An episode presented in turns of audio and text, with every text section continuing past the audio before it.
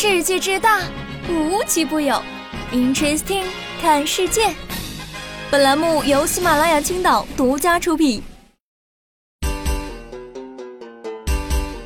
Hello，大家好，我是你们的朋友小爱。俗话说啊，一回生，二回熟，这是我们第二次见面，相信大家都不陌生啦。啊，对对对，还记得主播说过自己是一个反常又跳跃的人吗？最近这天越冷，我就越是想吃点冰的。一下班我就冲向了便利店，买了根雪糕吃。还没出便利店呢，我就已经拆开了，瞬间感觉大事不妙，上下嘴唇一起粘到雪糕上了。害怕别人看到，我就赶紧出去去外面解决。这天冷啊，雪糕也不好化，僵持了很久才拿下来。这个天儿啊，可真的不要轻易尝试什么舔电线杆啊之类的操作。我估计南方朋友肯定没体验过吧？哎，如果你想体验的话，可以试一试。有个小伙专门摆摊舔铁，是的，你没听错，就是摆摊舔铁。近日啊，哈尔滨一名小伙子创意小摊儿引起了路人的关注。这不是常见的水果摊儿、小吃摊儿，而是一个别出心裁的舔铁体验。小伙子在路边摆放了一张小桌子，旁边呢立着几根铁管，每根铁管上啊都标注了价格。最便宜的舔铁体验只需要五块钱，而最贵的则需要十五块钱。这个独特的摊位吸引了许多路人的目光，大家都好奇的围观，议论纷纷。有些人表示不理解，认为这只是小伙子的恶作剧；有人出于好奇，愿意一试。对那些跃跃欲试的路人，小伙子会热情地为他们介绍舔铁的好处，并提醒他们要注意安全。据小伙子介绍，这些铁块啊都是经过特殊处理的，舔起来味道微甜，并不会对健康造成危害。舔铁不仅能锻炼意志力，还能促进身体健康。别说这活动还真有不少人尝试，而且说不定这还能成为南北交流文化的小桥梁呢。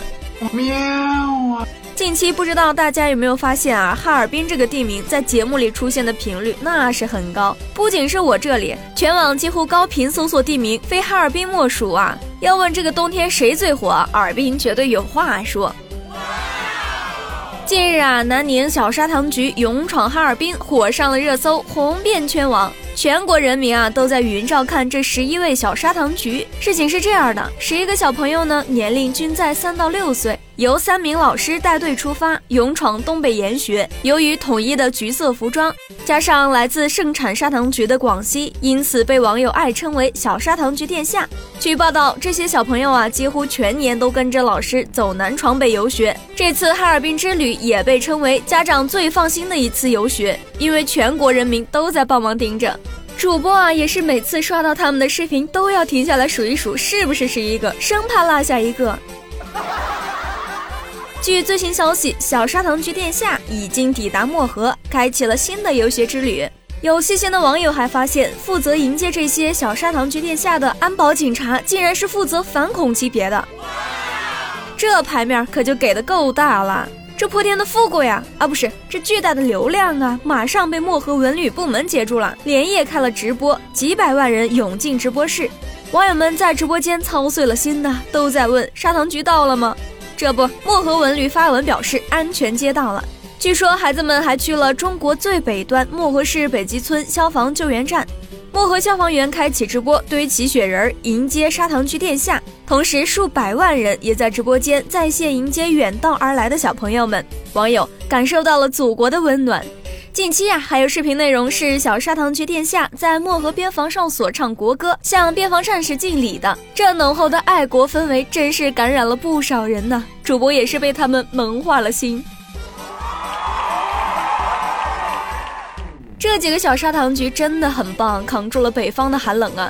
之前和一个南方朋友聊天，他说南方比北方冷，南方的冷是湿冷，这不一样的。北方的朋友们在哪儿冷这一说，那是一点不会让着南方啊。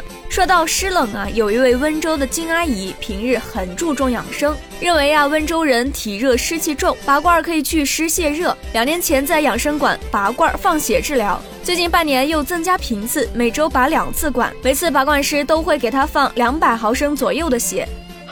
频繁拔罐放血让金阿姨皮肤毛细血管受损，还出现了脸色发白、头晕、乏力、心慌、气短等症状。接诊的温州市中心医院医生发现他的血色素低得惊人，已经达到了重度贫血程度。医生分析，金阿姨在持续把血灌的两年时间里，每次都被挑破皮肤，吸走一定量的血液，而近半年又增加了拔罐次数。出血量增加到两百毫升，形成了慢性失血。好在经过治疗，金阿姨的贫血症状得到明显改善，现已康复出院。所以说呀，这偏方不该信的还是别信，生病了去正规医院就诊。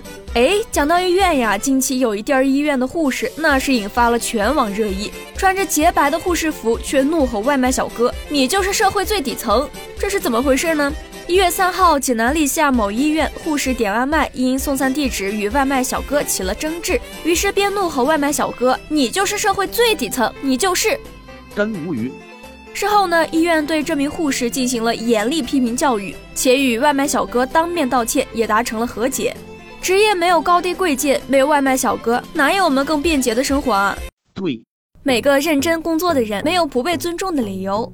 祝每位工作认真的人事事顺利，生活愉快。祝你们有一个美好的一天。好了，各位，今天的节目到这里就要结束啦。我是小爱，我们下期再见。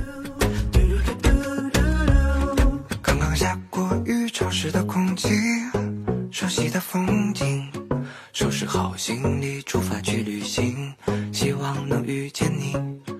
也许在路上，或是在家里，某时某刻某地，莫名其妙。你打了个喷嚏，